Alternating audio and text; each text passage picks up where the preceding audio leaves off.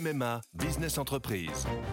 Je suis à Angers avec Hélène, une agente immobilière qui a pris une décision. Oui, cette année pour mon entreprise, c'est décidé, c'est MMA. Ah oui, on peut savoir pourquoi? Parce que comme moi, mon agent MMA d'Angers est sur le terrain et il est venu expertiser les besoins de mon entreprise pour adapter au plus juste mon contrat d'assurance.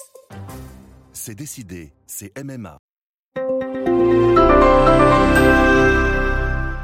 Bonjour, c'est Yves Tréhard. Je vais vous donner connaissance de l'éditorial du 21 août 2019 que je signe et qui s'intitule L'inconnu de la rentrée. A-t-on déjà dit d'une rentrée qu'elle se passerait bien?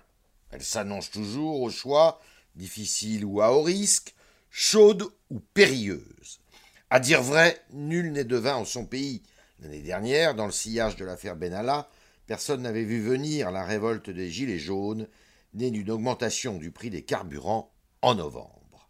Après un été calme, le feu peut repartir à tout moment tellement les peurs demeurent multiples et nombreuses. Tout en affirmant que son défi est d'y répondre, Emmanuel Macron sait qu'il joue gros à sept mois des municipales. Retraite, accélération écologique, politique migratoire, les sujets ne manquent pas qui peuvent susciter des colères, mais bien que sa popularité ne soit guère mirobolante, autour de 30%, le président de la République est résolu à avancer. Il a d'ailleurs lors de son dernier bain de foule à Brégançon, fustigé la résignation et les petits abandons. C'est à force de tergiverser et de renoncer, comme son prédécesseur, que la défiance envers les politiques s'est installée en France. Il ne veut pas en faire les frais à son tour. Lui reste à trouver les mots et la méthode. Le ton n'est plus, semble-t-il, à l'arrogance des débuts, ni aux réflexions blessantes. Mais si son objectif, comme il vient de le souligner, et de réconcilier les Français autour des grands enjeux qui les attendent, il devra se montrer habile.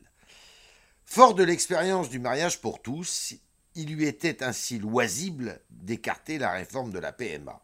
Celle-ci n'est pas plus urgente que déterminante, elle est en revanche propre à diviser et enflammer les esprits.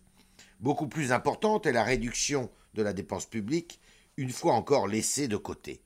Grave erreur dans un contexte international des plus mouvementés où les taux d'intérêt peuvent vite remonter et créer la panique.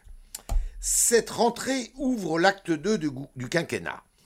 La détermination présidentielle est intacte et les projets de réforme sont affichés.